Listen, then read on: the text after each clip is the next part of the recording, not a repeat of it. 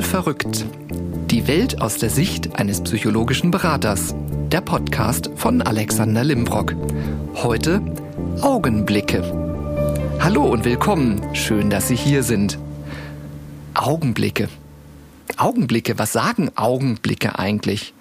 Und einen Augenblick bitte, bevor es losgeht, habe ich nämlich noch mal zwei Danksagungen. Ich muss mal zwei Menschen Danke sagen an dieser Stelle, die sehr, sehr maßgeblich an diesem Podcast beteiligt sind. Das ist nämlich zum einen der Simon Schepp, der diese für mich ganz fantastische Einstiegs- und Endmelodie, Intro und Outro, wusste gar nicht, dass es auch ein Outro gibt, komponiert hat.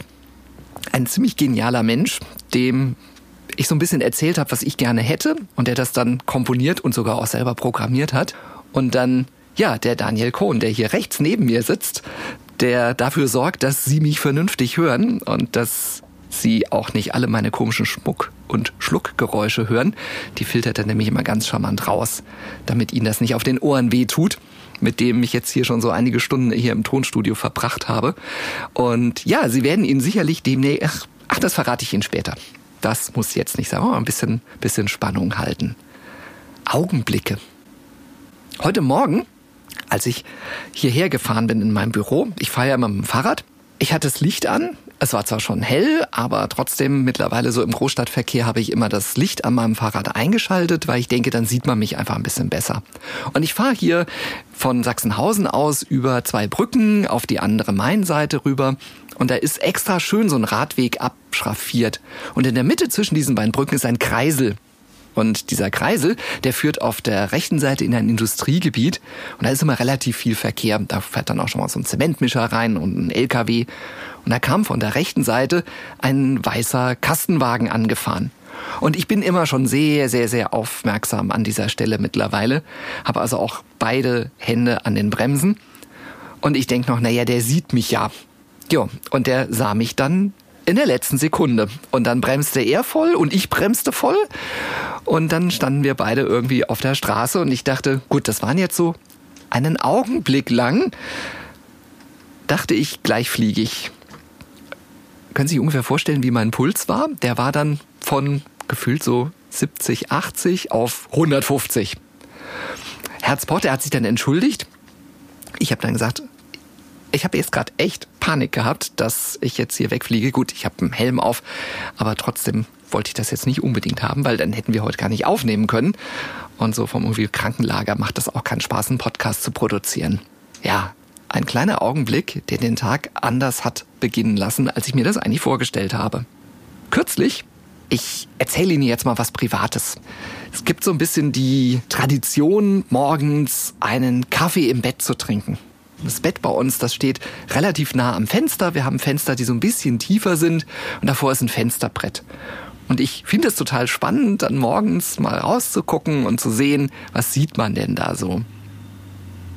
Nebenbei tippt man natürlich auf seinem elektronischen Endgerät rum und guckt, was da alles so passiert ist. Und auf einmal sehe ich aus dem Augenwinkel, dass auf dem Fensterbrett ein Vogel gelandet ist. Und plötzlich sitzt da morgens um Viertel nach sieben ein Spatz bei uns auf dem Fensterbrett und guckt rein. Und natürlich, man denkt sich, was sieht denn der jetzt gerade? Sieht er sich selber, spiegelt er sich in der Scheibe, guckt er rein, was ich da drin eigentlich mache, will der auch einen Kaffee, wie auch immer. Ich fand das einen total schönen Augenblick. Wie viele Augenblicke haben wir denn eigentlich so im jeglichen Alltag? Kleine Augenblicke, die wir bewusst auch mal wahrnehmen. Der Augenblick des Ansehens eines anderen Menschen.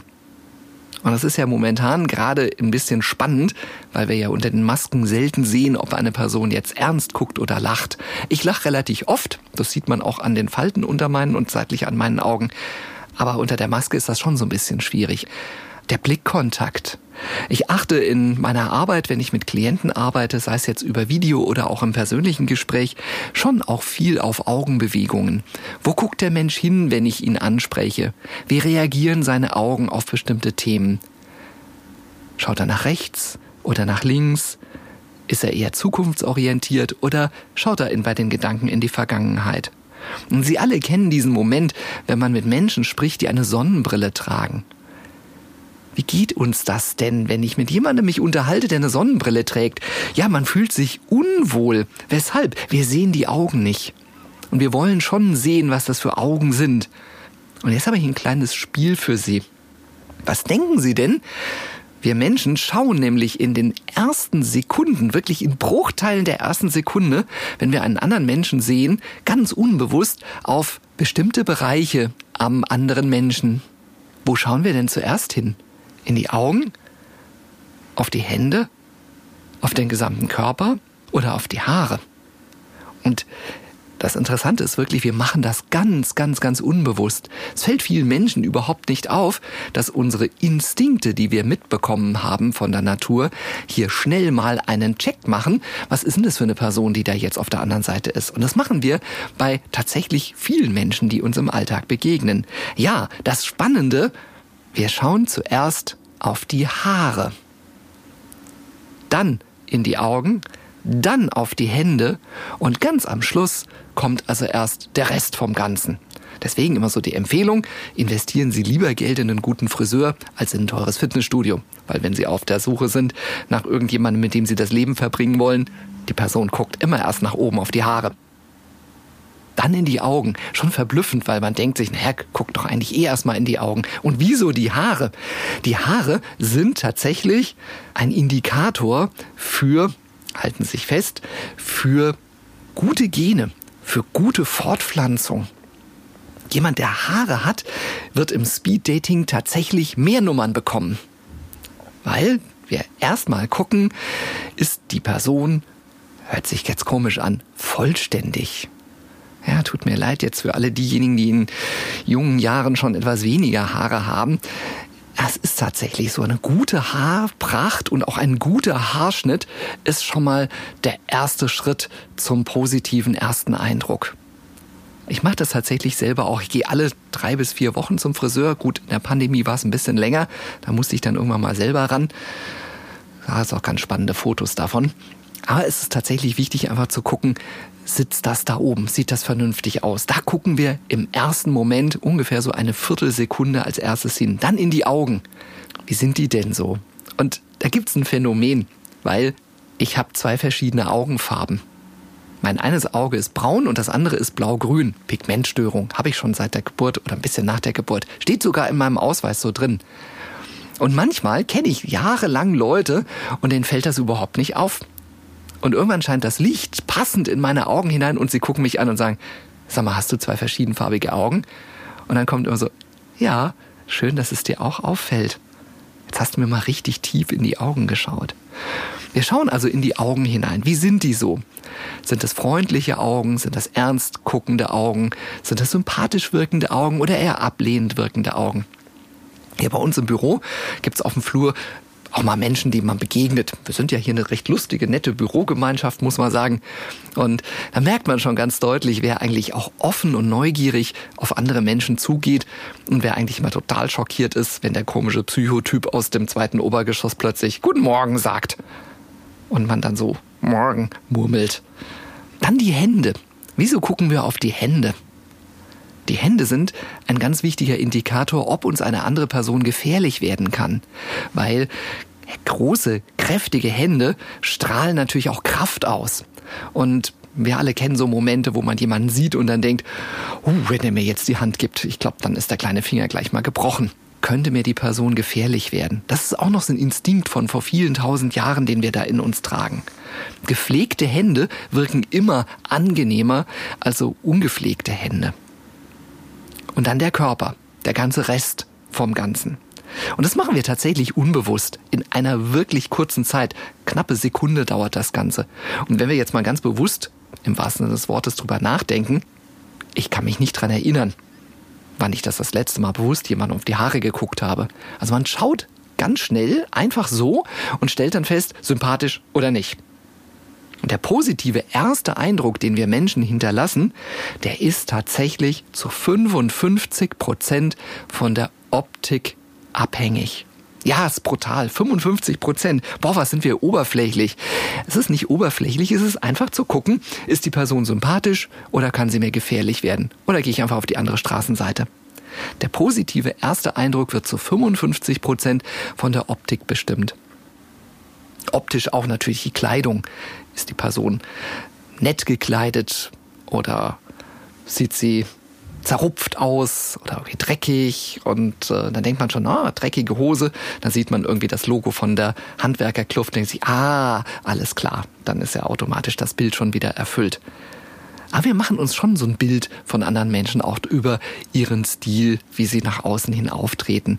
Ob sie eher, die Damen mögen jetzt mal das bitte entschuldigen, was ich jetzt sage, aber ob sie über Mengen an dekorativer Kosmetik im Gesicht haben und vielleicht so die Augenwimpern eher so wie so Haarbürsten aussehen. Ich bin eher so jemand, ich mag so eher den natürlichen Typ. Den kann man gern ein bisschen unterstreichen, aber ich finde das immer nicht ganz so hübsch, wenn das so furchtbar entstellt ist oder verschönert oder verschlimmbessert. Ist dann auch mal so eine schöne Überraschung, wenn man irgendwie morgens wach wird und plötzlich die Person ungeschminkt neben einem liegt. Man denkt, ist das überhaupt die gleiche? Also ich bin eher so ein Fan von der Natürlichkeit.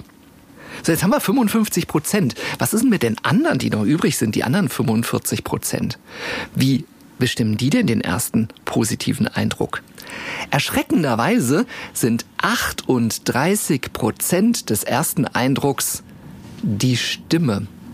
Also merken Sie, wir sind immer noch nicht dabei, was die Person sagt. Es ist eine angenehme Stimme, es ist eine angenehme Tonlage, spricht die Person verständlich oder nuschelt sie, kommt sie positiv rüber, bewegt sie die Stimmhöhen ein bisschen, moduliert. So, jetzt bleiben sieben Prozent übrig. Und diese sieben Prozent sind der Inhalt. Das ist das, was wir sagen. So, der Umkehrschluss könnte jetzt also sein, wenn ich gut aussehe und eine sexy Stimme habe, kann ich den größten Müll erzählen. Ist mir tatsächlich auch schon mal passiert. Ich saß in Hamburg in der U-Bahn, da gab es noch so Zeiten, da wurden die Haltestellen angesagt. Und es war eine wahnsinnig tolle Stimme. Eine Damenstimme, wo ich dachte, boah, die sieht bestimmt toll aus. Und zack, entstand so ein Bild in meinem Kopf. Kennen Sie vielleicht auch, wenn Sie mit jemandem telefonieren. Dann entsteht auch immer so ein Bild. Und manchmal ist das total schön, wenn man die Person dann in echt sieht. Manchmal platzt der Traum dann. So war das bei der U-Bahn-Fahrerin damals nämlich. Ich dachte, okay, das ist sie, habe ich mir ganz anders vorgestellt. Aber die Stimme war super. Gut, der Inhalt, nächste Station Landungsbrücken, war jetzt vielleicht nicht ganz so fesselnd, aber immerhin doch auch wichtig, damit ich weiß, wann ich aussteigen soll. Also, positiv rüberkommen bedeutet, einen guten Eindruck bei anderen Menschen hinterlassen, ist zum einen die Optik, 55 Prozent, sprechen Sie mit einer angenehmen Stimme, 38 Prozent, und 7 Prozent überlegen Sie, was Sie sagen und schenken Sie den Menschen ein Lächeln. Auch unter der Maske. Das sieht man nämlich tatsächlich auch. Ich war heute Morgen einkaufen und vielleicht kennen Sie so schöne Situationen. Gehen Sie mal vormittags einkaufen, hier bei unserem örtlichen größeren Supermarkt und eine Kasse auf. Und schon relativ lange Schlange und dann natürlich, also der Klassiker, ich liebe es ja, haben Sie das nicht abgewogen? Nee, wieso? Ja, so, und dann hier in diesem Supermarkt haben die Damen an der Kasse und auch die Herren an der Kasse so ein Headset, so ganz modern. Und dann spricht sie in ihr Dekolleté hinein, Ritter, was kosten denn die Brombeeren? So, aber Ritter antwortete nicht, warum auch immer. Jedenfalls, wir standen alle in der Schlange und ich war etwas amüsiert über die Gesichter um mich herum, weil die ersten machten so, oh, die zweiten, können Sie eine zweite Kasse öffnen? Gut, die Dame war gerade mit den Brombeeren beschäftigt und wollte halt auch der Kundin jetzt endlich weiterhelfen. Und irgendwann entsprang sie dann ihrem kleinen Kassenhäuschen und lief einfach selber in die Obstabteilung. Genial, was sich dann hinter mir so abspielte. Ich stand dann da, habe das alles beobachtet und tatsächlich kam dann auch eine zweite Kassiererin, machte eine zweite Kasse auf und man merkte schon gleich, die erwartete jetzt schon natürlich die genervten Kunden. Und ich bin dann hergegangen und habe ganz freundlich Guten Morgen zu ihr gesagt, habe meine Waren eingepackt, habe dann gesagt, ich bezahle mit Karte bitte, vielen Dank, wünsche Ihnen einen schönen Tag. Und man hat richtig gesehen im Gesicht, also so oberhalb der Maske, dass ihr das in dem Moment echt gut getan hat. Weil die Kunden, die nach mir da gestanden hatten, die waren nämlich total genervt. Und ich mache das gern mal, anderen Menschen ein Lächeln schenken. Manchmal sind Leute dann irritiert. Denkt, oh, was lächelt mich denn da an? Merkwürdig. Aber es erleichtert vieles im Leben. So kleine Augenblicke, die anderen Menschen im Alltag etwas Positives bringen. Probieren Sie das mal aus. Das macht wirklich Spaß, auch uns selber. Danke fürs Zuhören. Und wenn Sie übrigens ein Wunschthema haben, dann schreiben Sie mir einfach. Wenn Sie mal etwas wissen wollen, sagen Sie, hey, können Sie mal darüber reden? Wie finden Sie das denn? Und haben Sie eine Erklärung dafür? Und einen kleinen Spoiler gibt's übrigens auch. Weil demnächst kommen die ersten Folgen zu zweit. Freuen Sie sich auf spannende Gäste. Also dann, bis zum nächsten Mal. Ihr Alexander Limbrock.